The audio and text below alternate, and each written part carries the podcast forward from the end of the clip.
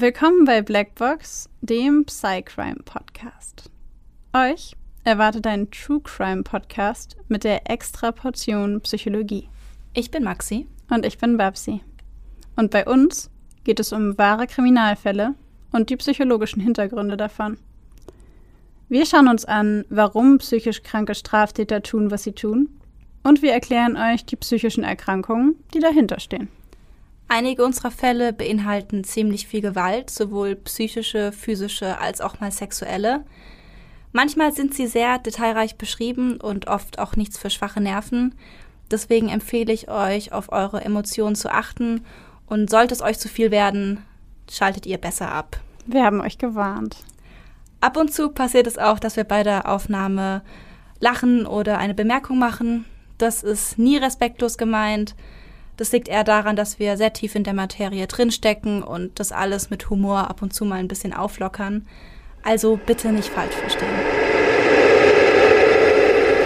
Heute erwartet euch eine Folge, auf die wir uns schon sehr, sehr lange freuen.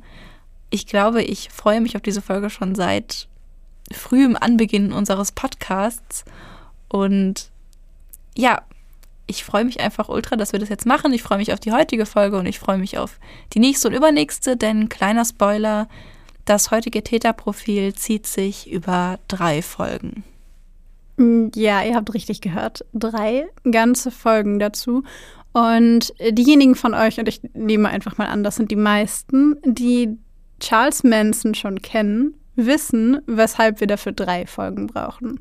Und all diejenigen von euch, die sich fragen, warum wir eigentlich erst nach der 70. Folge mit Charles Manson um die Ecke kommen. Leute, manche Dinge, auf die muss man warten. ne? also, manche Dinge brauchen Zeit. Richtig. Ja.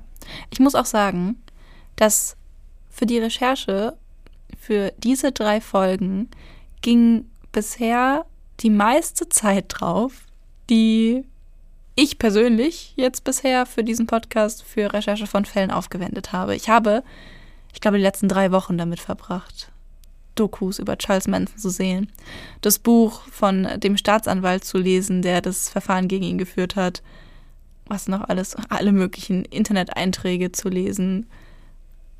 Also es war wirklich viel. Viel Charles Manson, viel in seine Psyche, viel mit den Menschen, die mit ihm zu tun hatten. Ihr seht, äh, wir scheuen keine Kosten noch Mühen für euch und diesen Podcast. Und ich würde vorschlagen, dass wir euch über 70 Folgen lang genug auf die Folter gespannt haben und äh, ja, über 70 Folgen genug Zeit waren, um darauf zu warten und wir direkt mit dem ja, ersten Teil im Grunde des Falls beginnen. Let's go.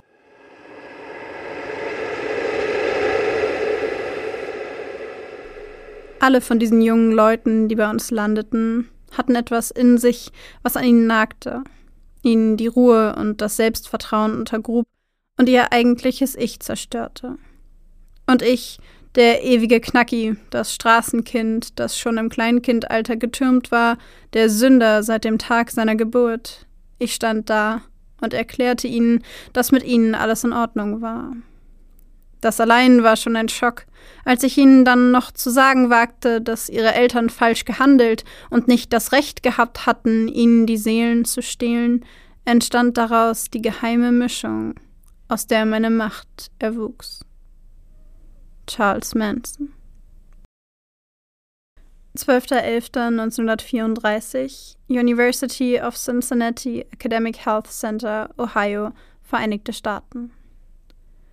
In einem der Behandlungsräume der Klinik liegt an diesem Tag die 15-jährige Kathleen Maddox. Sie ist allein, vollkommen verängstigt und schwanger. Panisch drückt sie die Hände der anwesenden Krankenschwestern, während sie die nächste Welle von Wehen übersteht. Dann heißt es pressen. Sie presst so fest und solange sie kann, folgt so gut es geht den Anweisungen des Klinikpersonals. Dann, endlich, nach einer gefühlten Ewigkeit voller Schmerzen und Wehen, landet ihr kleiner Sohn in den Armen der Schwester, die zwischen ihren Beinen kniet. Sofort hört Kathleen das Schreien des Kleinen, hört den Schreck in seiner Stimme, nun aus dem warmen Mutterleib in die kalte Welt gerutscht zu sein. Die Krankenschwestern beglückwünschen die junge Mutter zu ihrem Neugeborenen, zu einem gesunden kleinen Jungen. Sie säubern ihn und legen ihn dann der erschöpften jungen Frau in die Arme. Kathleen sieht ihren Sohn an, nun ist sie verantwortlich für dieses kleine Wesen.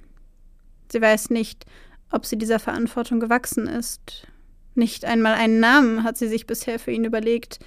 Spontan fällt ihr allerdings auch kein guter ein. Also entscheidet sie sich dazu, ihren Sohn fürs erste No Name zu nennen. So wird es auch in seiner Geburtsurkunde stehen. Name des Kindes No Name Maddox. Einige Monate nach der Geburt lernt Kathleen den Arbeiter William Manson kennen. Die beiden verlieben sich ineinander und es dauert nicht lange, bis die Hochzeitsglocken läuten. Aus ihrem kleinen No-Name Maddox wird zu diesem Zeitpunkt Charles Manson, benannt nach Kathleens Großvater Charles Maddox.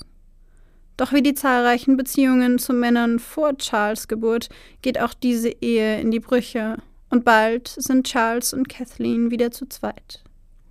Kathleen, die mit ihren 17 Jahren noch nicht dazu bereit ist, Mutter zu sein, lässt Charles in den folgenden Jahren immer wieder bei Bekannten, Verwandten oder Nachbarn, sagt ihnen, sie sei nur einige Stunden weg. Einmal bietet sie ihren kleinen Sohn zum Austausch gegen ein Bier an und übergibt ihn kurz darauf tatsächlich der Cocktailkellnerin auf der anderen Seite des Tresens.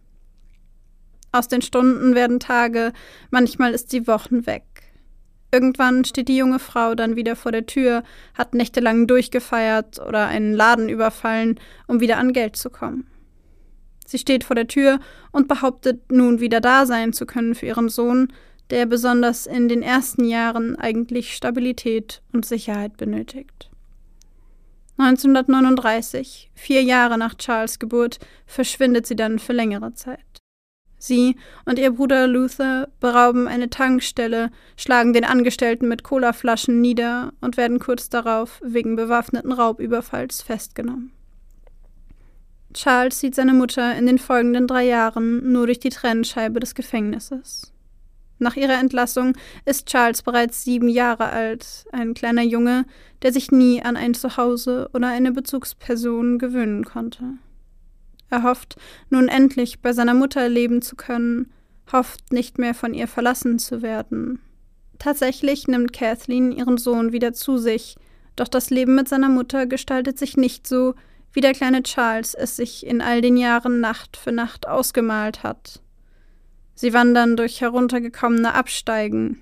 Immer wieder wird Charles Zeuge der ausartenden Alkoholexzesse seiner Mutter und ihrer wechselnden Liebschaften.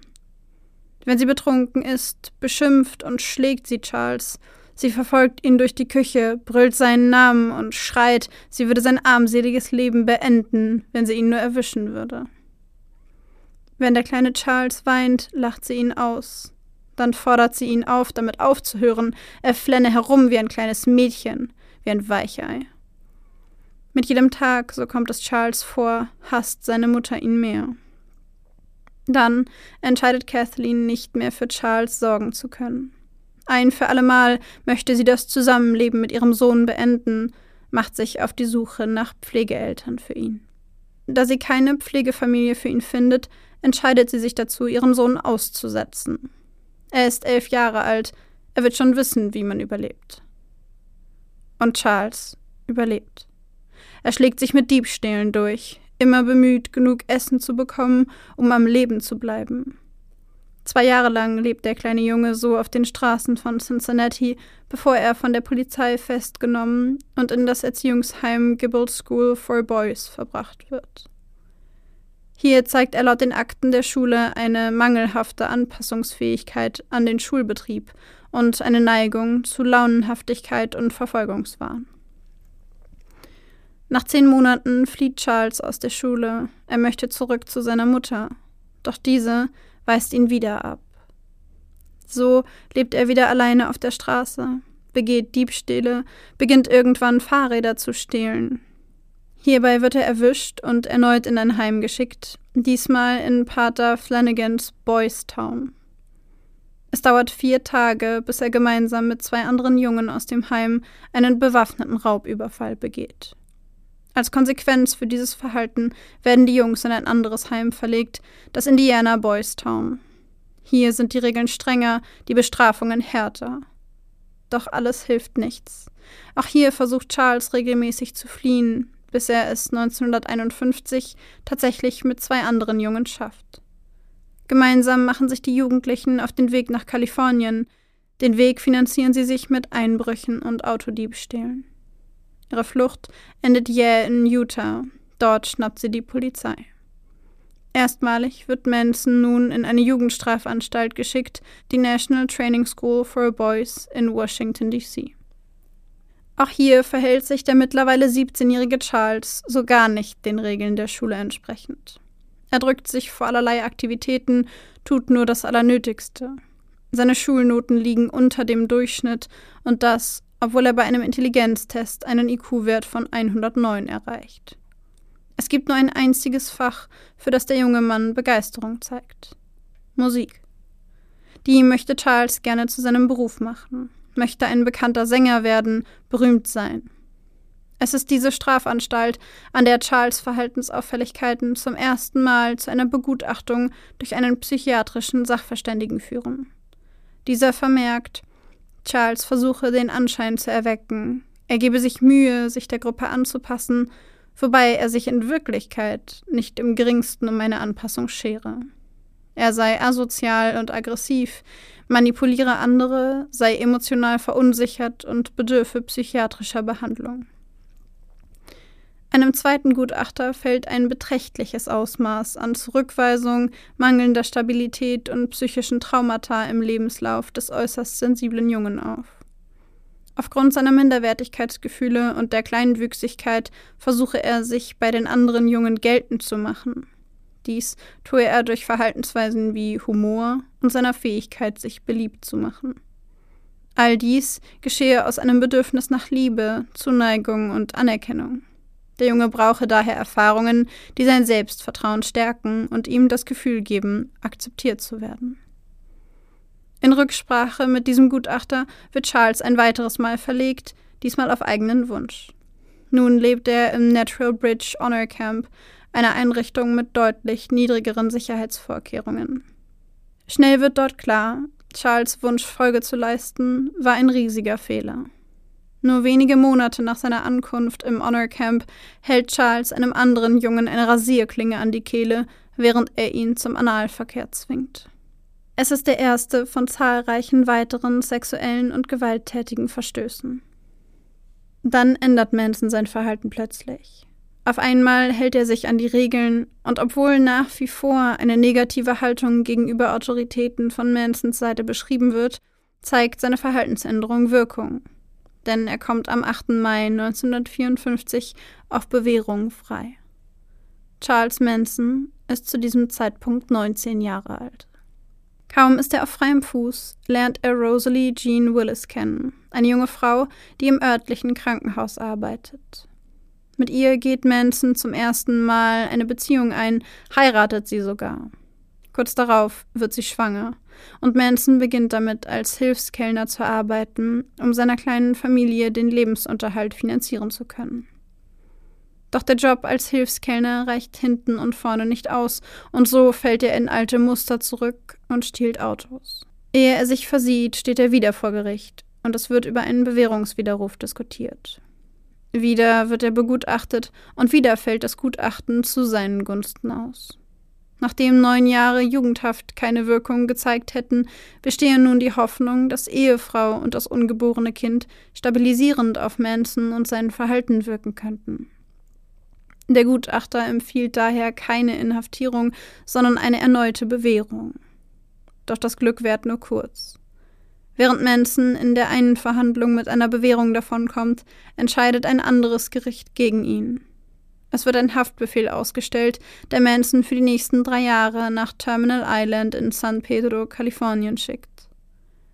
Als Charles Manson Jr. im März 1956 zur Welt kommt, ist sein Vater im Knast. Zwei Jahre später trennt Rosalie sich von Manson. Dieser wird 1958 mit einer Bewährungszeit von fünf Jahren entlassen und stürzt sich direkt in ein neues, illegales Geschäft. Die Prostitution. Er versucht sich als Zuhälter, findet schnell Mädchen, die ihren Körper für ihn verkaufen würden. Doch bevor er dieses Geschäft richtig starten kann, landet er wieder vor Gericht. Diesmal möchte das Gericht direkt die Haft verhängen, möchte keine Gnade walten lassen. Doch dann ist da auf einmal diese junge Frau, Candy Stevens, die behauptet, von Manson schwanger zu sein, ihn zu lieben, zu brauchen und heiraten zu wollen. Und Manson steht da, beteuert ebenfalls seine Liebe zu dem Mädchen, verspricht sich zu ändern, ein neues Leben anzufangen. Das Urteil zehn Jahre Haft auf Bewährung. Erleichtert verlassen Charles und die junge Frau das Gericht, sehen sich an, ein breites Lächeln im Gesicht. Gemeinsam kehren sie zurück nach Hause, wo sie wieder in ihren Alltag zurückkehren, in welchem die Frau, von der Manson vor Gericht behauptet hat, sie zu lieben und sich für sie ändern zu wollen, sich prostituiert, unter wachsamem Auge ihres Zuhälters, Charles Manson. 1959 werden die Versprechungen, die Manson vor Gericht gemacht hat, wahr. Nachdem er gemeinsam mit Candy Stevens und einem weiteren Mädchen nach New Mexico fuhr, um die beiden für sich arbeiten zu lassen, wird erneut die Polizei auf ihn aufmerksam. Um zu verhindern, dass Stevens gegen ihn aussagt, heiratet er sie. Dennoch wird die Bewährung widerrufen und Manson muss die zehnjährige Haftstrafe antreten. Diese Zeit nutzt er, um sich intensiv mit der Scientology-Lehre zu beschäftigen, Gitarre zu spielen und die Musik der Beatles zu hören. Er ist großer Fan der jungen Band aus England, ist sich sicher, sobald er die Chance dazu hat, wird auch er ein großer, gefeierter Rockstar. Er wird all die Lieder, die er hinter Gittern komponiert und geschrieben hat, veröffentlichen, von einem großen Produzenten unter Vertrag genommen werden, wird ausverkaufte Konzerte spielen und von seinen Fans gefeiert werden. Doch bis dahin ist es noch ein weiter Weg.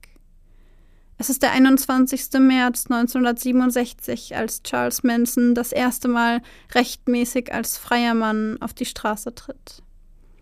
Er ist mittlerweile 32 Jahre alt und hat einen Großteil dieser Jahre in Gefängnissen und Erziehungsheimen verbracht. So richtig weiß er nicht, wie er außerhalb seiner gewohnten Gefängnismauern nach so langer Zeit zurechtkommen soll. Doch seine Bitte an die Anstaltsleitung, bleiben zu dürfen, wurde abgeschmettert, und so hat er keine andere Wahl, als einen Weg zurück in ein Leben in Freiheit zu finden. Sein erstes Ziel auf dem Weg in sein neues Leben ist San Francisco. Hier wird gerade der Sommer der Liebe gefeiert. Die Stadt ist voll mit Hippies aus aller Welt, die Menschen tragen bunte Kleidung, runde Brillen mit farbigen Gläsern, überall herrscht das Motto Peace, Love, Happiness. Schnell erkennt Manson, dass er sich mit diesem Lebenskonzept auf keinen Fall anfreunden wird. Statt Teil des Sommers der Liebe zu werden, taucht er unter, mischt sich unter die Obdachlosen der Stadt. Er bettelt, beginnt Drogen zu nehmen. Er lernt die Szene kennen und schnell erkennt er die Macht, die Drogen auf die Menschen haben. Er kennt, dass einige alles tun würden, um sich den nächsten Schuss zu setzen. 1967 lernt er die Bibliotheksgehilfin Mary Brunner kennen, die sich sofort in den charismatischen Mann verliebt. Da Manson keinen festen Wohnsitz hat, ziehen die beiden früh in Brunners kleines Apartment in Berkeley. Er führt die junge Frau in die Welt der halluzinogenen Drogen ein, verabreicht ihr LSD, erlebt gemeinsam mit ihr ihre ersten Trips. Er gewinnt ihr Vertrauen, wickelt sie ein und das so sehr, dass die sonst streng monogame Mary in eine polygame Beziehung einwilligt und sogar der Meinung ist, dass das ausschließlich ihren Wünschen entspreche. Noch im gleichen Sommer kündigt sie ihren Job und reist gemeinsam mit ihrem neuen Freund in einem VW-Bus durch Kalifornien. Die beiden suchen nach jungen Frauen, Frauen wie sie, Frauen mit meist psychischen und emotionalen Problemen, rebellierend gegen ihre Eltern und die Gesellschaft im Allgemeinen. Ebenso wie Mary zuvor nähert Manson sich ihnen, indem er ihnen Drogen, Aufmerksamkeit und Anerkennung gibt, ihnen das Gefühl gibt, etwas Besonderes zu sein, sie zusammenbringt in einer großen, polygamen Beziehung, ein Zuhause schafft. Immer mehr Menschen schließen sich den beiden an und bald ist der kleine VW-Bus zu klein für die Gruppe, die sich nun die Manson Family nennt. Unter ihnen Lynette Fromm, Patricia Cranwinkle, Bruce Davis, Susan Atkins, Ella Joe Bailey, Ruth Ann Morehouse und viele mehr. Schnell wird ein großer schwarzer Schulbus angeschafft, damit die Familie weiter wachsen kann. Und sie wächst nicht nur durch die Rekrutierung neuer Mitglieder. 1968 wird Valentine Michael Manson geboren, der erste gemeinsame Sohn von Charles Manson und Mary Brunner, das erste Kind der Manson Family. Die folgenden Monate sind geprägt von Musik, freier Liebe und Drogen. Irgendwann wird auch der schwarze Bus zu klein für die Family und so suchen sie sich eine Unterkunft, in der sie alle gemeinsam in Ruhe leben können. Diese finden sie erst in einem Haus im Topanga Canyon in LA County, wo sie bei einer Satanistin aus San Francisco leben, die sich glücklich schätzt, Manson und seine Anhänger bei sich beherbergen zu dürfen. Mittlerweile ist der Andrang auf die Family so groß, dass Manson per Los entscheiden muss, wer als Mitglied der Familie bleiben darf und wer nicht. Das wichtigste Kriterium ist dabei die Hautfarbe. Nur Weiße sind in der Family erwünscht. Ob es sich dabei um eine Frau oder einen Mann handelt, ist unwichtig. Während Männer nach Mansons Ansicht eindeutig die wertvolleren Mitglieder sind, sind Frauen dennoch gut genug, um Kinder zu gebären und männliche Mitglieder zu akquirieren. Nicht selten schließen sich Männer nur deswegen der Family an, weil Manson ihnen uneingeschränkten Zugang zu den Betten der Frauen der Family verspricht. Diese werden dabei nicht gefragt. Frauen haben schließlich nach Meinung Mansons keine Seele, tragen ihre Daseinsberechtigung ausschließlich in ihrer Rolle als Dienerin des Mannes. Noch weniger wert als Frauen sind in Mansons Augen nur Schwarze. Diese, so prophezeit Manson, würden sich im Jahre 1969 gegen die weißen Amerikaner erheben und grausame Morde in den Villen der reichen weißen Bürger begehen. Er ist sich sicher, dass ein Rassenkrieg bevorsteht, ein Krieg, den die Afroamerikaner gewinnen werden und in dessen Folge alle Weißen auf dem Kontinent sterben. Die einzige Möglichkeit, den bevorstehenden Krieg zu überleben, sei es, sich der Family anzuschließen, denn diese würde sich, wenn es soweit ist, in einem unterirdischen Tunnel in der Wüste nahe LA verstecken und warten, bis das Massaker vorbei sei. Danach würden sie wieder heraustreten und sich an die Spitze der Menschheit erheben. Manson zweifelt keine Sekunde daran, dass er ohne Schwierigkeiten die Herrschaft übernehmen wird, ja sogar händeringend von der Mehrheit gewählt werden wird. Schließlich seien die Schwarzen, auch wenn sie den Krieg gewinnen würden, aufgrund der sklavischen Natur ihrer Rasse unfähig, sich selbst zu führen. Dezember 1968 die Beatles haben vor kurzem den Song Helter Skelter veröffentlicht.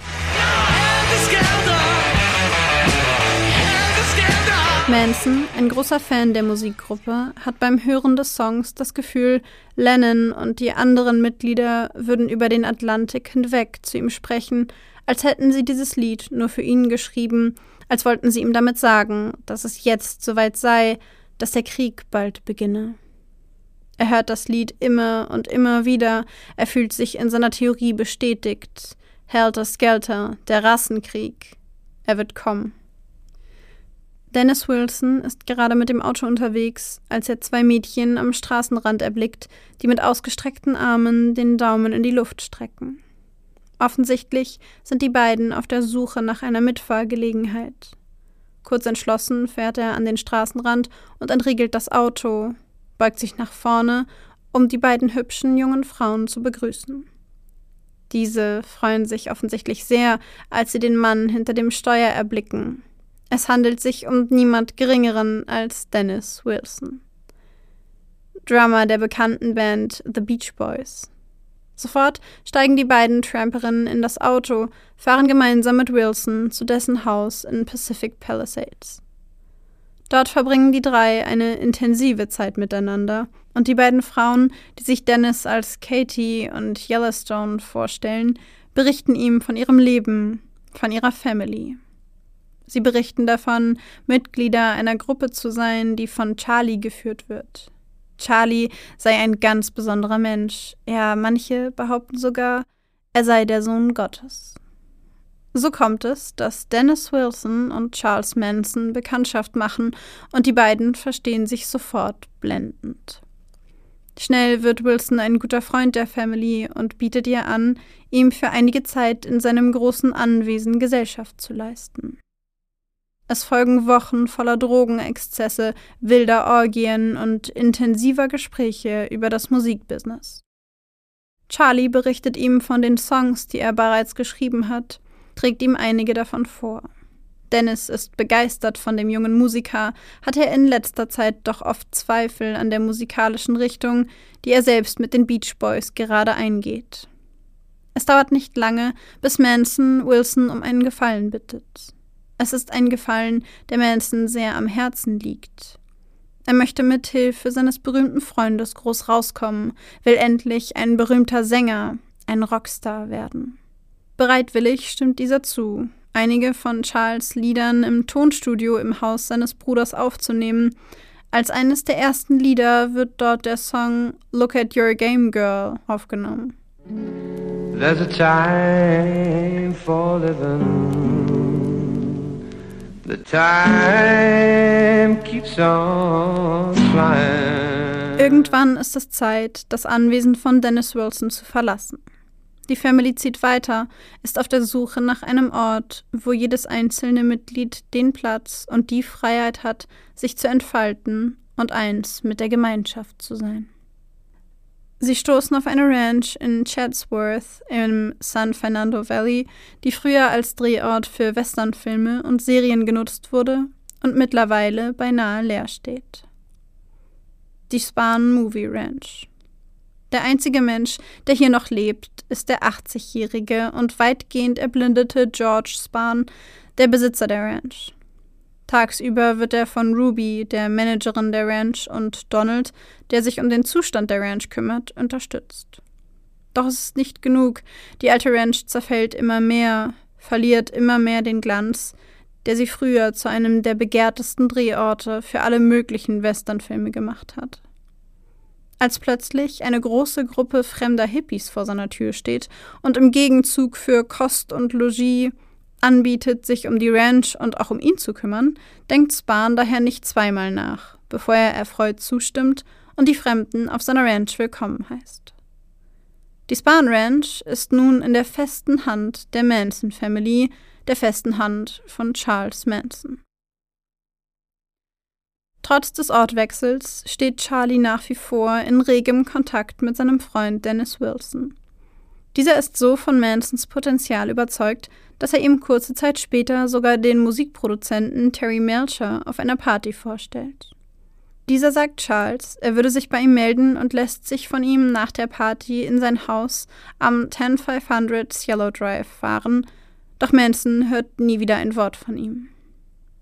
Immer wieder ruft er Dennis Wilson an, fragt nach, wann er endlich den Vertrag unterschreiben könne, bis Dennis ihm eines Tages antwortet, dass Terry Melcher nicht an einer Zusammenarbeit interessiert sei. Wutentbrannt knallt Manson daraufhin den Hörer auf. Er greift nach einer Waffe, lädt sie und fordert das Family-Mitglied Tex Watson auf, ihn zu begleiten. Dieser folgt den Anweisungen des Familienoberhaupts und sie machen sich gemeinsam auf den Weg zu Dennis Wilson. Als sie ihn dort nicht antreffen, hinterlässt Charles eine Patrone. Sie soll eine Warnung sein. Danach machen sie sich auf den Weg zum Cielo Drive, zu dem Haus, an dem er Terry Melcher vor einigen Monaten abgesetzt hat. Wutentbrannt läuft er auf das Grundstück, überquert den Rasen und sieht schon den Pool in der Mitte des Gartens, wird dann jedoch von einem fremden Mann aufgehalten. Dies sei ein Privatgrundstück, wird ihm erklärt, und die Eigentümer des Hauses dulden keine fremden Eindringlinge. Mit Blick auf die junge Frau und den Mann, die am Pool liegen und sich verhalten, als wären sie hier zu Hause, wird Charles klar, Terry Melcher lebt hier nicht mehr. Stattdessen wird dieses Haus nun von Roman Polanski und seiner Frau Sharon Tate bewohnt. Erneut geht der Family das Geld aus. Charlie, der in den letzten Wochen vermehrt Waffen eingekauft hat, zerbricht sich den Kopf darüber, wo die Family nun noch einmal Geld finden kann. Dann hat er eine Idee. Gary Hinman, ein junger Musiklehrer aus Topanga Canyon. Er versorgt die Family immer wieder mit Drogen, mit LSD, das Charlie an die Family verteilt. Er ist sich sicher, Hinman hat Bargeld in seinem Haus. Als Drogendealer ist das nur allzu wahrscheinlich. Am 26. Juli 1969 machen sich Bobby Beausoleil und Susan Atkins auf seinen Befehl hin auf den Weg zu Gary Hinman. Sie fesseln ihn, schlagen ihn und fordern das Geld. Hinman beteuert immer wieder, kein Geld im Haus zu haben. Als Charlie das hört, macht er sich selbst auf den Weg zum Topanga Canyon. Er betritt das Haus mit einem Schwert in der Hand, kommt auf den gefesselten Hinman zu, droht ihm, behauptet Hinman würde der Family etwas schulden. Dann holt er aus, schlägt mit dem Schwert zu und schneidet ein Stück von Hinmans Ohr ab. Ein markerschütternder Schrei erfüllt das Haus. Gary Hinman blutet stark aus der Wunde, wo sich gerade noch sein Ohr befand. Tränen treten ihm in die Augen, er wimmert und zieht an den Fesseln. Vergeblich. Ohne einen Funken von Mitleid gibt Manson das Schwert an Bobby weiter. Er dreht sich zum Gehen, legt Bobby eine Hand auf die Schulter und sagt, Du weißt, was zu tun ist.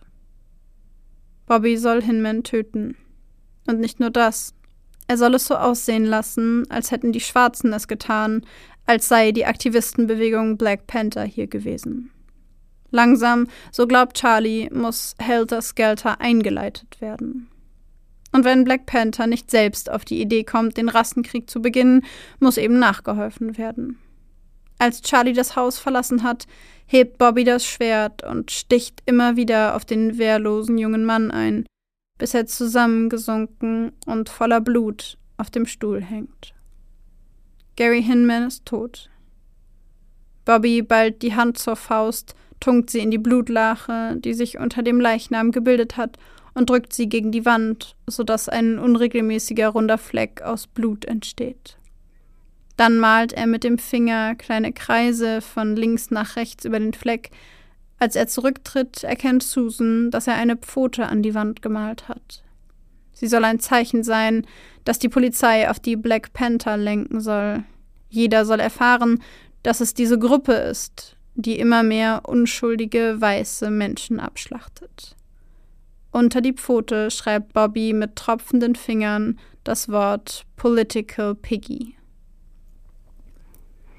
Als Gary Hinman tot ist, wird Charles klar, diese jungen Menschen werden alles für ihn tun. Sie werden für ihn leben und sie werden für ihn töten. Er kann sich nun an der Gesellschaft rächen, dem Establishment, das ihn schon sein ganzes Leben lang ablehnt. Er kann sich auflehnen, ein Zeichen in der Gesellschaft setzen. Doch wer wäre dafür als Opfer am geeignetsten? Sicher nicht irgendwelche langweiligen Bürger aus der Mittelschicht. Nein, es muss jemand sein, bei dessen Tod die Welt stillsteht. Ihm fallen die Menschen ein, die mittlerweile im Haus von Terry Melcher leben. Sie wirken wie reiche, berühmte Menschen, wie Menschen, die nur die Sonnenseite des Lebens kennen.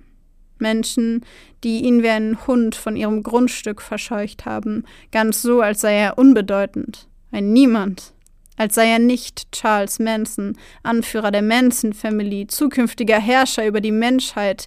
Für so viel Überheblichkeit, dessen ist er sicher, haben diese Menschen nur eins verdient. Den Tod.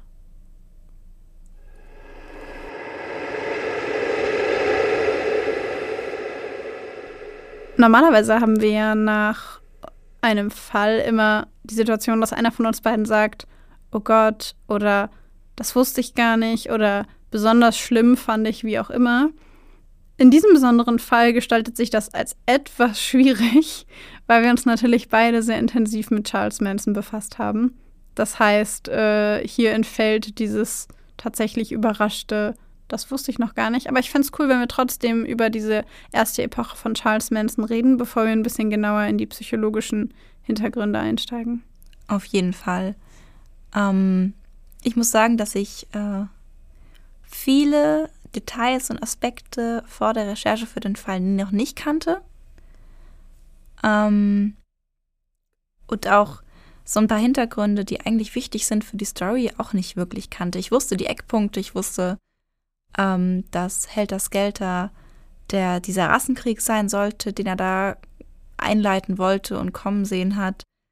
Ähm, ich wusste aber zum Beispiel nichts von dieser Aktivistengruppe Black Panther, wo denen er das dann so deutlich irgendwie in die Schuhe schieben wollte, mit dieser Pfote auch noch an der Wand. Und ähm, das zum Beispiel war gar nicht präsent bei mir. Und ich muss auch sagen, dass seine gesamte Kindheit bei mir auch überhaupt nicht präsent war vor der Recherche für diesen Fall. Ich muss gestehen, dass seine Mutter ihn No Name getauft hat, war mir nicht bekannt. Mhm. Also auch diese, ich wusste, dass seine Kindheit irgendwie schwierig war und dass seine Mutter noch sehr, sehr, sehr, sehr jung gewesen ist zu seiner Geburt, aber ich wusste nicht, dass es so krass war. Und was ich auch nicht wusste, war dieses Rein und Raus äh, mit dem Gefängnis, dass er dann auch äh, eine Frau hatte, beziehungsweise eine Freundin hatte und die schwanger war und er wirklich irgendwie sich als Hilfskenner versucht hat und sowas. Also diese ganze Geschichte am Anfang, bei der man so denkt, es wird immer noch ein bisschen schlimmer und er geht immer noch einen Schritt weiter, die hatte ich gar nicht so richtig auf dem Schirm, ehrlich gesagt. Ja. Und dabei ist sie irgendwie ja beispielhaft für ganz viele Täter, die wir bisher in Täterprofilen analysiert haben. Auf jeden Fall, auf jeden Fall. Aber ich habe ähm, ja bei Charles Manson auch bei diesem äh, bei dieser Folge schon so super viel gelernt, was ich vorher einfach gar nicht so auf dem Schirm und gar nicht so im Kopf hatte. Und ich wusste auch nicht, dass ähm, ja, das, also irgendwie ist mir das überhaupt nicht im Gedächtnis geblieben, dass er bei einem Typen von den Beach Boys mit der kompletten Family so super lange gewohnt hat. Mhm. Also das hatte ich irgendwie gar nicht mehr im Kopf. Ja. Können wir ganz kurz noch darüber sprechen, wie unangenehm uns das war, wie er einmal über Frauen spricht und dann über schwarze Menschen spricht? Ja, ja. Ich habe an deinem, ich, ganz kurz zur Erklärung, ähm, als Babsi diese Sätze vorgelesen hat, habe ich sie angeguckt und ich habe gesehen in ihrem Blick, wie es ihr richtig unangenehm ist, das auszusprechen. Und ich muss sagen, mir war es auch unangenehm, zum Teil das geschrieben zu haben. ähm, ich meine, ist, ich denke, alle wissen das, das ist aus der Sicht von Charles Manson geschrieben. Das sind Dinge, die er so formuliert hat. Und deswegen mussten die da auch so rein. Aber es war einfach ultra unangenehm, das zu hören ja. und wahrscheinlich auch zu sagen und irgendwie einzubauen hier. Ich fand es super unangenehm, es vorzulesen, weil es so extrem konträr zu jeglicher meiner Überzeugungen steht und es in diesem Fall aber auch so geschrieben war, dass man es auch hätte rauskopieren können, als hätte ich, als hätte ich das gesagt. Ja. Und das war so, ich will das gar nicht vorlesen. ja. Ja, auf jeden Fall sagen die echt viel darüber aus, wie er gedacht hat, wie sein Menschenbild war. Und ich meine, ich glaube, da brauchen wir nicht drüber reden, dass es einfach komplett durch ist, diese Ansichten. Ja, also so. das, ja, das denke ich auch. Das denke ich auch. Das, was ich ein bisschen widersprüchlich finde tatsächlich, ist, dass er dieses Frieden, Liebe und so weiter und so fort so krass abgelehnt hat. Und dann aber richtig klischeehaft in einem VW-Bus so mit polygamer Beziehung und Drogen durch Amerika fährt, wo ich mir so denke, klischeehafter geht's gar nicht für die Hippie-Zeit. Naja, er, er lehnte ja dieses Liebe und Frieden ab, aber Polygamie und Drogen kann man mal machen. Ich weiß nicht, irgendwie in meinem Kopf gehört das immer alles zusammen. ich glaube, das wurde auch sehr oft zusammen ausgelebt. Ich meine, ich habe da ja noch nicht gelebt, aber ich bin mir sicher, das wurde zusammen ausgelebt damals. Aber Charles Manson war so, ich will den Frieden und Liebe Zeug nicht, ich will das andere. Was ich schon krass finde, ist, dass er diese Einstellung Frauen gegenüber hatte in einer Zeit. Ich meine, die 68er mit Alice Schwarzer und so, das war ja eigentlich genau die Zeit, in der das richtig, richtig losging und auch öffentlich wurde und man mehr darüber geredet hat und gesagt hat, Frauen haben ihre Rechte und Frauen können machen, was Frauen wollen und so weiter und so fort, Gleichberechtigung, ähm, dass er da diese sehr eindeutige ja, frauenverachtende Meinung, dass er dafür so einstehen konnte und die Frauen das mitgemacht haben, überrascht mich nur, zwar nur bis zu einem gewissen Grad, aber irgendwie hat es für mich in meinem Kopf nicht so ganz zusammengepasst, weil ich dachte, das macht jemand mit. Hm. Er hat ja die Frauen schon sehr gezielt ausgesucht, wer es mitmachen würde. Ja. Also so eine Alice Schwarzer Mm, an die wäre er wahrscheinlich nicht gegangen. Er hätte wahrscheinlich schon gemerkt, dass da beiße ich mir die Zähne aus, aber er ist ja, es wurde ja im Fall auch gesagt, er ist speziell auf die Frauen gegangen, die ähm, gerade vielleicht Probleme hatten mit dem Elternhaus, die sich von ihrer Ursprungsfamilie lösen, die ähm, Schwierigkeiten haben mit der Gesellschaft, wie sie gerade ist, die sich so ein bisschen verloren, alleine fühlen, so ein bisschen einen Sinn suchen oder auch psychische Probleme haben. Und genau an diesen Punkten hat er halt reingegriffen und konnte und hat so es geschafft, sie auf seine Seite zu ziehen und sie auch wirklich, dann auch wirklich da Menschen zu haben, die nicht hinterfragen, was er tut und sagt. Was ich daran sehr, sehr bezeichnend finde, ist die Tatsache, dass es ihm selber immer so sehr an Liebe und Aufmerksamkeit gemangelt hat. Und er selber ja viel dafür getan hat, von seiner, ja, von seiner Umgebung und seinem Umfeld irgendwie geliebt und beachtet zu werden, weil das in seiner Kindheit äh, ja leider absolut daneben gegangen ist. Das muss man ja einfach mal so sagen. Und äh, an der Stelle tut mir Charles Manson tatsächlich auch leid. Als dieses Kind, Kind voll, ja. das er damals war, tut mir sehr, dieses Kind, dieses Kind tut mir sehr leid. Ja. Und das äh, finde ich persönlich einen ganz interessanten Fakt, dass er genau dieses Bedürfnis, das er selber empfunden hat und das ihn selber so verletzlich gemacht hat, umdreht und sich genau solche Leute sucht, die diese Anerkennung und das Bedürfnis nach Aufmerksamkeit haben und ihnen genau das gibt, was sie brauchen, was auch das ist, was er immer gebraucht hat. Also es ist im Grunde wie so eine richtig toxische, aber sehr reziprok funktionierende Beziehung mit demselben Bedürfnis. Das stimmt. Und das finde ich sehr, sehr spannend. Und vielleicht hat es genau deswegen so gut funktioniert. Vielleicht hat er sie genau deswegen so gut erkannt, weil sie einfach so, so sind, wie er war oder so sind wie er vielleicht. Und weil er dann, oder vielleicht haben diese Menschen ihn auch als solchen erkannt, als jemanden, der die gleichen Bedürfnisse hat oder Ja. hatte. Ja, und genau das, genau das ist das Schwierige daran. Ja. Also dieses, ich, ich spüre das richtig so, ich weiß gar nicht, wie ich das sagen soll, aber so äh, dieser Gedanke von, er wollte von ihnen Liebe und Aufmerksamkeit und Anerkennung, aber auf seine, auf eine sehr dysfunktionale, destruktive Art und Weise und auf eine sehr machthungrige Art und Weise. Und sie wollten von ihm Anerkennung und Liebe und Aufmerksamkeit ähm, auf eine sehr bedürftige, ja, bedürftige Art und Weise ihm gegenüber. Und im späteren Verlauf ja dann aber auch auf eine sehr machthungrige Art und Weise der Welt gegenüber. Ja. Und das, äh, ah, da zieht sich in mir drin alles zusammen bei so einer Verbindung. Weißt du, was ich meine? Das ist so. mm. Vollkommen, vollkommen. Ich würde gerne an der Stelle ansetzen, wo du jetzt gerade meintest, das Kind Charles Manson tut dir unglaublich leid. Ich muss sagen, mir ging es auch so, vor allem bei solchen Dingen, wie wenn ich höre, ähm, so die Mutter jagt ihn durchs Haus und wenn ich dich erwische, werde ich dein erbärmliches Leben beenden und sowas. Das ist halt einfach was, wo einem Gefühl das Herz bricht, wenn man so gerade denkt, das ist einfach gerade ein zehnjähriger Junge, der einfach gerade von seiner Mama aufgenommen werden will und dann passiert sowas und dann wird er mit elf ausgesetzt und die Mama sagt, ja, überleb mal selbst, schaffst du schon.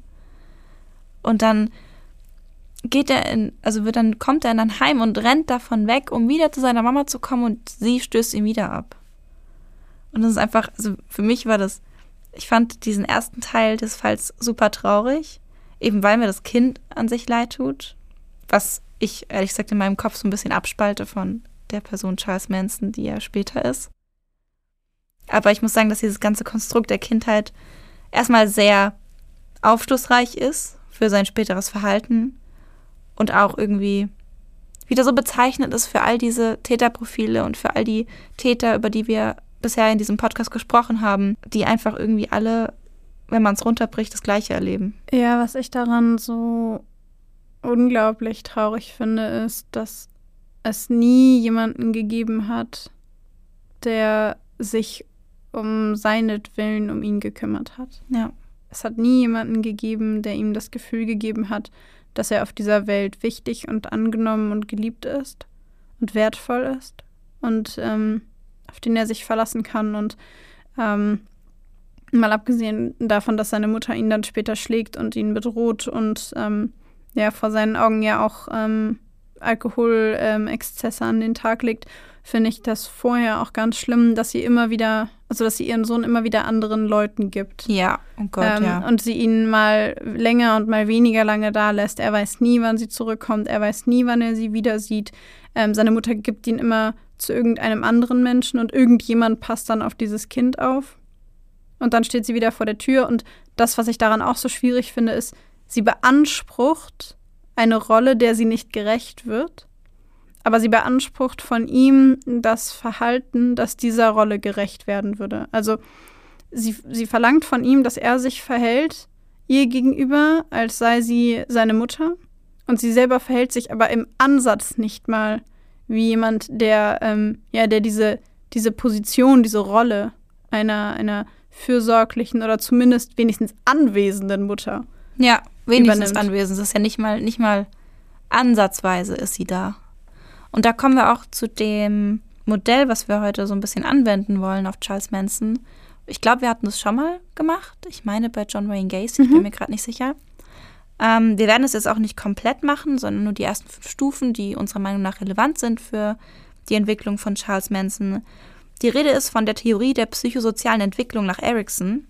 Ähm, einige von euch werden sich erinnern, verschiedene Stufen, wo verschiedene Aufgaben bewältigt werden müssen, um eine gesunde Entwicklung des Kindes zu gewährleisten. Und wenn eine Stufe nicht funktioniert, dann hat man auch Schwierigkeiten bei der nächsten und bei der nächsten und bei der nächsten. So, und was wir jetzt gerade gesagt haben, dass die Mutter ja schon in den ersten Jahren nicht da war, er nicht wusste, wann sie kommt, also wirklich so den, also einfach, er hatte keine Bezugsperson, er hatte niemanden, der sich um ihn kümmert, dauerhaft und eben um seinetwillen. Und dieser Altersabschnitt, so von den ersten Jahren, beziehungsweise das allein schon auch das erste Lebensjahr, nennt man Urvertrauen versus Urmisstrauen. Und genau, eigentlich sagen die beiden Worte schon, was es ist. Ne, wenn das Kind aufwächst mit engen Bezugspersonen, mit dem Gefühl, sich auf jemanden verlassen zu können, dann entwickelt es ein Urvertrauen, was sich dann auch auf die Beziehung mit generell Menschen im Leben auswirkt. Und wenn es dies nicht gelingt, dann entwickelt das Kind ein Urmisstrauen und resultiert dann darin, dass Misstrauen generell zu einem ständigen Begleiter wird. Manche Menschen entwickeln dadurch ein stark gieriges Verhalten, was aus einem Gefühl von innerer Leere resultiert.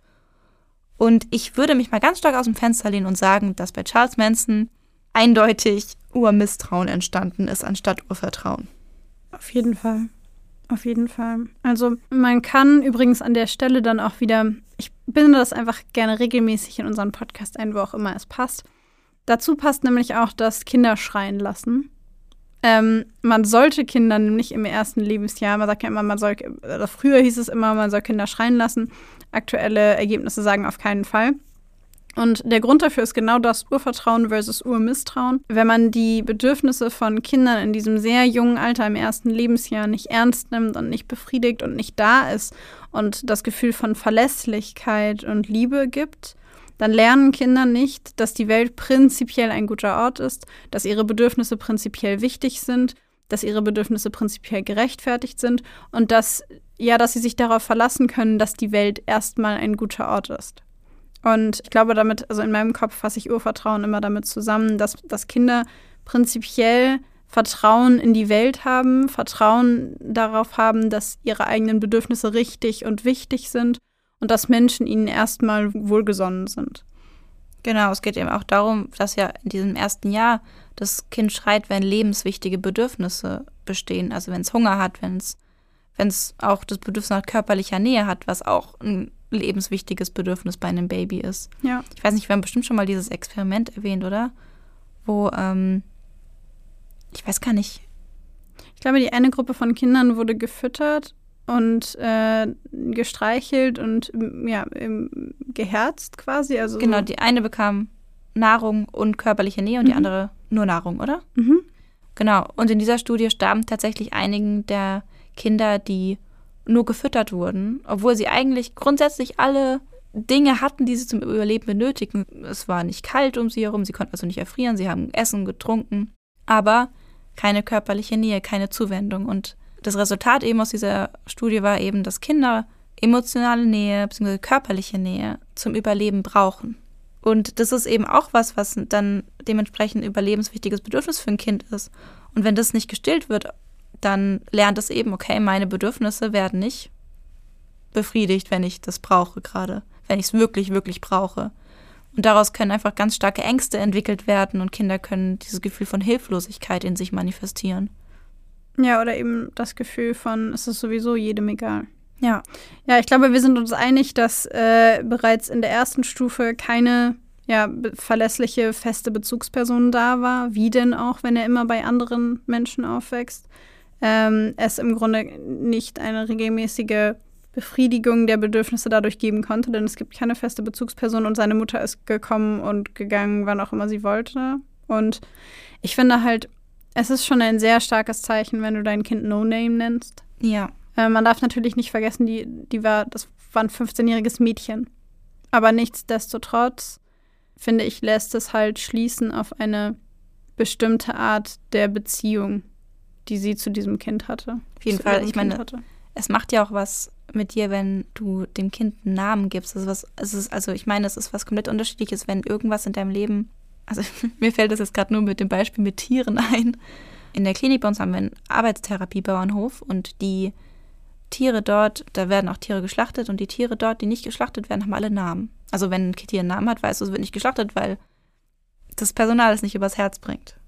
Weil mhm. Namen schon so ein, sie stellen so einen Bezug her, stellen emotionale Nähe her und ich finde das auch schon sehr bezeichnend, dass sie nicht mal ihrem Kind einen Namen gibt. Ja. Und dann natürlich auch, kann ich mir vorstellen, so dieses Maß an emotionaler Nähe vielleicht dadurch auch so ein bisschen erschwert wird, weil es ist für sie einfach ein Wesen ohne Namen. Ja. Fand ich ganz schlimm. Ja. Okay, zweite Stufe. Ähm, die zweite Stufe bezeichnet man als ja, Stufe der Autonomie versus Scham und Zweifel. Die passiert so zwischen dem zweiten und dritten Lebensjahr. In dieser Phase lernen Kinder autonom zu sein. Um das zu können, brauchen sie allerdings Menschen, denen sie vertrauen und selber ein Vertrauen in ihre eigenen Fähigkeiten. Ich finde, man kann das immer so ganz, also mir fällt da immer so eine Situation ein, wenn man so zwei- bis dreijährige Kinder sieht, die dann so ein paar Schritte irgendwo hinlaufen und dann kurz stehen bleiben. Also, also erst haben sie irgendwas gesehen, finden das interessant, laufen so ein paar Schritte in eine Richtung, bleiben dann kurz stehen, drehen sich kurz um zu Mama oder Papa okay, kann ich da hingehen? Sagt irgendjemand was? Bist du noch da? Okay, alles klar, ich gehe mal weiter. Und gehen dann ein Stück weiter. Und dieses, ähm, ja, gucken, wie weit kann ich quasi irgendwie was machen oder eben auch nicht und achtet jemand auf mich und habe ich Vertrauen in, in mich selbst. Und ähm, wenn diese Phase nicht gut absolviert wird, dann kann es halt sein, dass das Kind selber denkt, die eigenen Wünsche sind falsch ähm, oder alles, was man denkt und fühlt, ist falsch. Also wenn zum Beispiel Eltern Kinder immer überall wegnehmen und sagen, nein, geh da nicht hin, nein, das ist gefährlich, nein, da solltest du auch nicht hin, bleib immer schön bei mir. Ähm, nicht gut. Kinder irgendwie, Kinder sollte man erkunden lassen. Und ähm, ja, wenn im Grunde auf beiden Seiten kein äh, Vertrauen da ist, Vertrauen in die Fähigkeiten des Kindes und Vertrauen, das, ja, Vertrauen des Kindes in seine eigenen Fähigkeiten und Vertrauen darauf, dass jemand da ist, selbst wenn was passieren sollte, dann äh, kann diese Stufe halt nicht funktionieren. Also dann wenn da niemand ist, dem man vertrauen kann, dann kann diese Stufe nicht absolviert werden. Genau, weil dann eben kein Vertrauen da ist, dass irgendjemand da ist, der einen, ich sag mal, der einen auffängt, wenn was schief geht. Ja, bei Charles Manson war ja niemand da. Nee. Da kommt bei mir also der Gedanke, ob dann da schon irgendwie so dieses Gefühl kommt, was auch später in Interviews mit ihm ganz deutlich wird. Ähm, dieses Gefühl, nicht richtig zu sein, falsch zu sein, mit allem, was er ist. Also ich finde, das kommt auch in späteren Interviews stark raus in seinen Aussagen. Natürlich weiß man nie, inwieweit das irgendwie manipulativ war, aber ich fand das schon sehr auffällig in, in vielen späteren Interviews, dass da immer so dieses durchkam mit, seit meiner Geburt bin ich, bin ich der Sünder, ich bin der Falsche, ich mache alles falsch, ich werde nur abgelehnt. Das ist immer so dieser gleiche Tonus. Und ich frage mich, ob dieses Gefühl davon nicht richtig zu sein, was ja wirklich was ist, was, was, wenn Menschen es haben, schon sehr tief sitzt, ob das in dieser Stufe entwickelt sein könnte, worden sein könnte. Also ich könnte mir halt vorstellen, dass das äh, wie so ein, also ich, in meinem, meiner Wahrnehmung ist das halt wie ein Muster, das sich durchzieht. Vom ersten Tag an. Seine Mutter hat nicht mal irgendwie über einen Namen für ihn nachgedacht. Ähm, sie gibt ihn irgendwo ab. Und wir haben schon ganz oft darüber gesprochen, dass Kinder ihre Eltern lieben und ähm, Kinder ihre Mütter lieben egal was, was die Eltern und was, was die Mütter tun. Und dass Kinder im Zweifelsfall immer erstmal das Gefühl haben, dass sie selber schuld sind. Ja. Und ähm, ich glaube, wenn deine Mutter dich seit deiner Geburt immer rumreicht und immer an andere Leute gibt und dir die ganze Zeit sagt, wie schlecht du bist, dann braucht es gar nicht unbedingt nur die Tatsache, dass jemand nicht da ist, wenn du dich ausprobierst, sondern ich glaube, es ist ja im Grunde von seiner Mutter eingebrannt worden durch alles, was sie getan hat. Also das ist quasi, also ja, ich glaube auch, dass es mit der Stufe zusammenhängt, aber ich glaube, dass es auch danach und schon davor ganz viele Dinge gab, die seine Mutter gemacht hat, die dieses Prinzip und dieses Bild in seinen Kopf gehämmert haben. Ganz sicher. Schuld ist übrigens ein gutes Stichwort für die nächste Stufe. Die dritte Stufe heißt Initiative versus Schuldgefühl und findet ungefähr im vierten bis fünften Lebensjahr statt. Hier wird die normalerweise sehr enge Bindung zu den Eltern bisher etwas gelockert und bei Kindern, wo die Entwicklung gut verläuft, die beginnen da damit, ihre eigene Geschlechtsidentität zu bilden.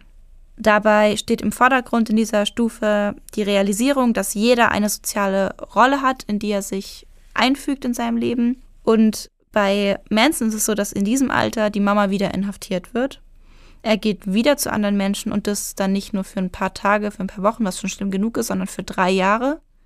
Das heißt, er hat eigentlich jetzt auch im Hinblick auf die beiden Stufen vorher, die beide nicht funktionieren konnten, hat er erstmal nichts, wovon er sich lösen kann. Und er hat auch nichts, woran er sich orientieren kann, was seine Rolle sein könnte oder was sein Platz sein könnte. Und ich kann mir vorstellen, dass das dieses Gefühl von der vorherigen Stufe falsch zu sein, das Falsche zu wollen, das nochmal verstärkt. Ich meine, wie soll man, wie soll er überhaupt in der Lage sein, seine Rolle oder seine Identität ansatzweise in dieser Phase zu finden, wenn er nie eine Hilfe bekommen hat, nie eine Unterstützung, überhaupt die grundlegenden Dinge dafür festzulegen. Ja, ich glaube, mm, ich finde dieses äh, sich von jemandem lösen oder von den Eltern lösen, finde ich eine ganz interessante, also eine ganz interessante Formulierung, weil mir gerade so ein Bild in den Kopf gekommen ist, bei dem ich dachte, sich von jemandem lösen oder wenn Kinder sich lösen, dann klingt das ja erstmal so, oh nein, äh, irgendwie Distanz, wie schwierig und das ist für bestimmt auch, weiß ich nicht, schmerzhaft oder gefährlich oder sowas.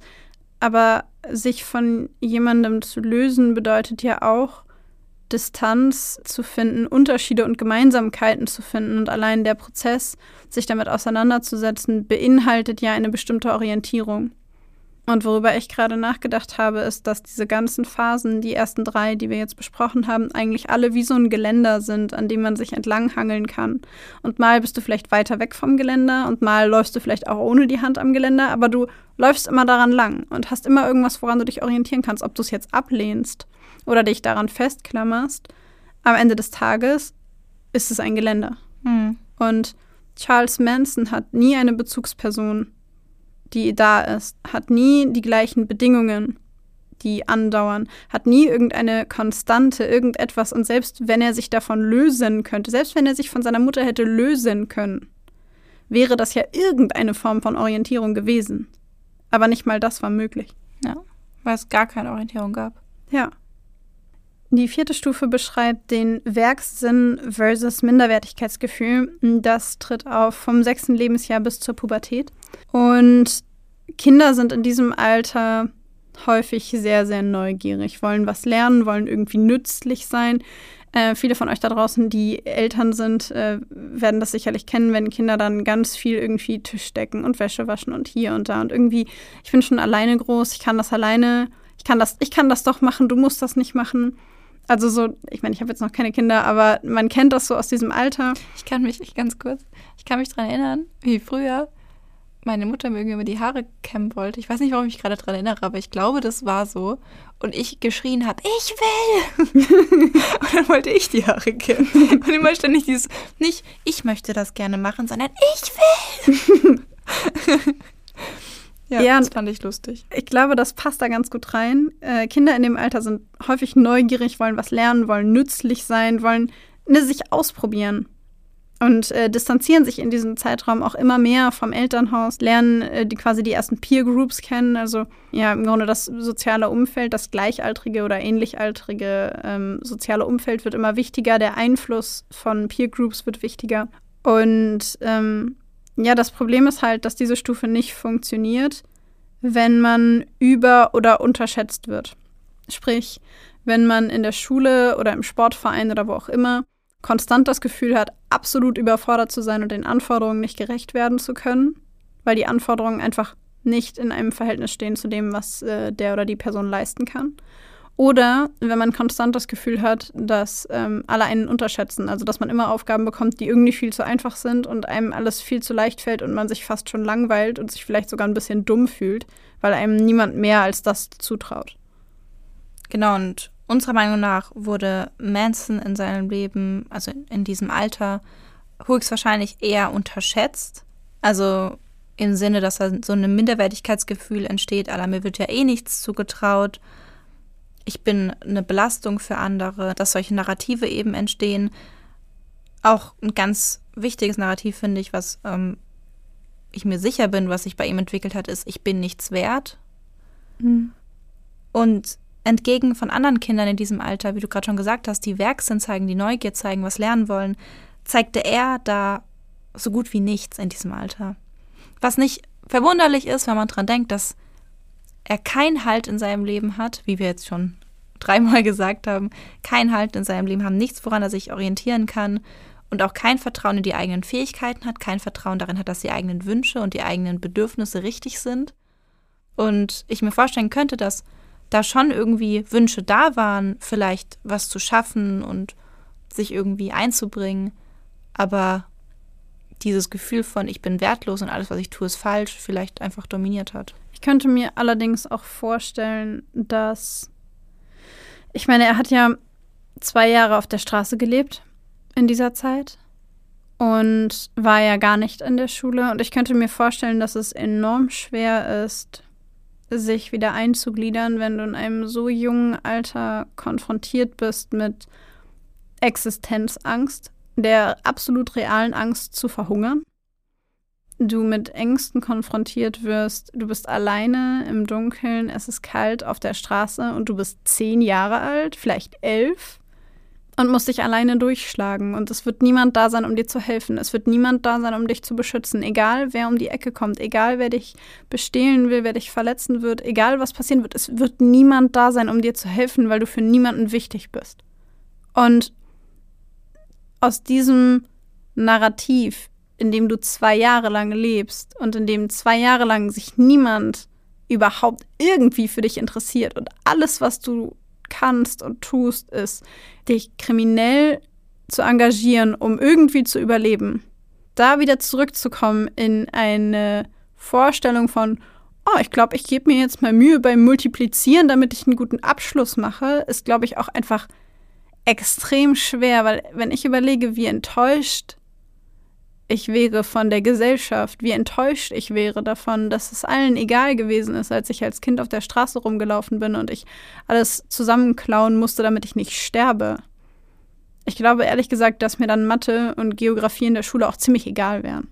Auf jeden Fall. Und das ist voll der wichtige Punkt, den du gerade ansprichst, der auch irgendwie dazu führt, dass meiner Meinung nach ab spätestens der fünften Stufe diese dieses Stufenmodell der psychosozialen Entwicklung abgebrochen werden muss bei ihm, wo es um Identität und Selbstverwirklichung geht, weil er zu dem Alter, wie du ja sagst, auf der Straße war oder in Strafanstalten, wo es darum ging zu überleben, wo es darum ging, nicht das Opfer zu sein. Teilweise hat er, kann man jetzt darüber streiten, ob das stimmt. Ähm, es ist seine eigene Aussage, dass er in, ähm, im ersten Heim, wo er war, von, einem 14, von einigen 14-jährigen Jungen vergewaltigt wurde. Also in dem Sinne, er war damit beschäftigt zu überleben, er war damit beschäftigt, nicht missbraucht zu werden, nicht misshandelt zu werden, nicht unterzugehen. Und kannst du dich noch an die Bedürfnispyramide nach Maslow erinnern? Ja. Diese Bedürfnispyramide besteht aus fünf verschiedenen Stufen. Die könnt ihr euch wirklich als Pyramide vorstellen. Ganz unten, also die größte Grundlage sind physiologische Bedürfnisse. Wenn diese physiologischen Bedürfnisse erfüllt sind, dann geht ein Mensch in die zweite Stufe, dann hat er Sicherheitsbedürfnisse. Also Erklärt sich von selbst. Wenn Sicherheitsbedürfnisse befriedigt sind, dann hat der Mensch Bedürfnis nach sozialen Bedürfnissen, Kontakt, Zugehörigkeit. Nach dieser Stufe kommen Individualbedürfnisse und danach kommt die Selbstverwirklichung. Also sowas mit Identität, mit Schaffenssinn, das Gefühl, hier was machen zu wollen, was schaffen zu wollen. All das ist die allerhöchste Stufe. Und das ist nur möglich, wenn all die anderen grundlegenden, überlebenswichtigen Bedürfnisse vor allem die physiologischen und Sicherheitsbedürfnisse da sind. Tatsächlich, also das würde ich gerne noch ergänzen, tatsächlich sind die physiologischen, also es ist diese Bedürfnispyramide so aufgelegt, dass man sagt, äh, ein Bedürfnis baut auf dem anderen auf. Das heißt, es ist immer so ein Ja-Nein-Prinzip. Sind deine physiologischen Bedürfnisse erfüllt? Ja oder nein? Wenn ja, ist die Frage, sind deine Sicherheitsbedürfnisse erfüllt? Wenn nein, brauchen wir die Frage nach Sicherheitsbedürfnissen nicht zu stellen, weil du die nach Maslow nicht hast, wenn deine physiologischen Bedürfnisse nicht erfüllt sind. Simples Beispiel, wenn ich Hunger habe, wirklich Hunger habe oder wenn ich kurz davor bin zu verdursten, wird es mir völlig egal sein, ob ich in diesem Moment ein Dach über dem Kopf habe oder nicht. Und wenn ich äh, dann was zu trinken habe und was zu essen habe und ich habe kein Dach über dem Kopf oder habe möglicherweise, weiß ich nicht, ähm, massives, äh, ja, also einfach, einfach befinde mich in einer sehr unsicheren Situation für mein, für mein Leben und mein, mein körperliches Wohlbefinden oder meine körperliche Unversehrtheit, dann wird es mir ziemlich egal sein, ob ich Freunde habe oder nicht, weil ich mich zuerst darum kümmern werde, dass ich mein körperliches Wohlbefinden, abgesehen von Essen, Trinken, ich glaube, da gehört auch Sex dazu, ähm, zu den grundlegendsten Bedürfnissen, dass ich die befriedigt bekomme. Und nach Maslow äh, sind eben diese physiologischen Sicherheitsbedürfnisse, soziale Bedürfnisse und Individualbedürfnisse alles Ja-Nein-Fragen. Und das einzige Wachstumsbedürfnis, also das, was quasi unendlich ist, und wenn ihr euch mal umguckt in der Gesellschaft, dann wissen wir alle, dass es unendlich ist, mhm. dann äh, ist es diese Selbstverwirklichung. Genau. Und dann haben wir jetzt hier Charles Manson, der diese ganzen Identitäts-, Selbstverwirklichungsstufen eigentlich gerade erfüllen sollte oder gerade eigentlich an diesem Punkt sein sollte in seiner Entwicklung. Und dann haben wir aber ihn, der sich eigentlich erstmal darum kümmern muss, was zu essen zu kriegen, was zu trinken zu kriegen und in Sicherheit zu sein. Ja. Und ich würde sagen, ab dem elften Lebensjahr war zumindest das Sicherheitsbedürfnis nicht mehr erfüllt. Definitiv nicht. Und wie soll da eine Entwicklung stattfinden, die sich auf diesen höheren Bedürfnissen bewegt, wenn er sich die ganze Zeit darum kümmern muss, dass er überlebt. Ja. Damit haben wir jetzt ja schon, ich finde, sehr ausgiebig über all diese möglichen psychologischen Prozesse geredet, die ihn möglicherweise in seiner Kindheit zu dem gemacht haben, der er im Erwachsenenalter ist. Und ich würde sagen, wir warten den zweiten Teil des Falls ab. Also für euch die nächste Woche. I'm very sorry. Ähm, und werde dann darüber sprechen, wie sich seine, ich würde sagen, seine Überlebensmethoden gezeigt haben, wie er sich entwickelt hat und wie sein Verhalten sich dann später erklärt. Ich finde, jetzt haben wir so die Grundlage und später bauen wir darauf auf. Also nächste Woche bauen wir darauf auf. Seid also gespannt auf potenzielle, natürlich nicht offiziell gestellte, aber zumindest vermutete Diagnosen und den zweiten Teil unserer Charles Manson-Reihe. Genau. Und ich würde sagen, damit schließen wir den heutigen ersten Teil der Doppelfolge, der und, Dreifachfolge. Und freuen uns darauf, äh, nächste Woche mit euch tiefer in Charles Mansons Kopf einzusteigen. Auf jeden Fall. Und bis dahin sagen wir Tschüss.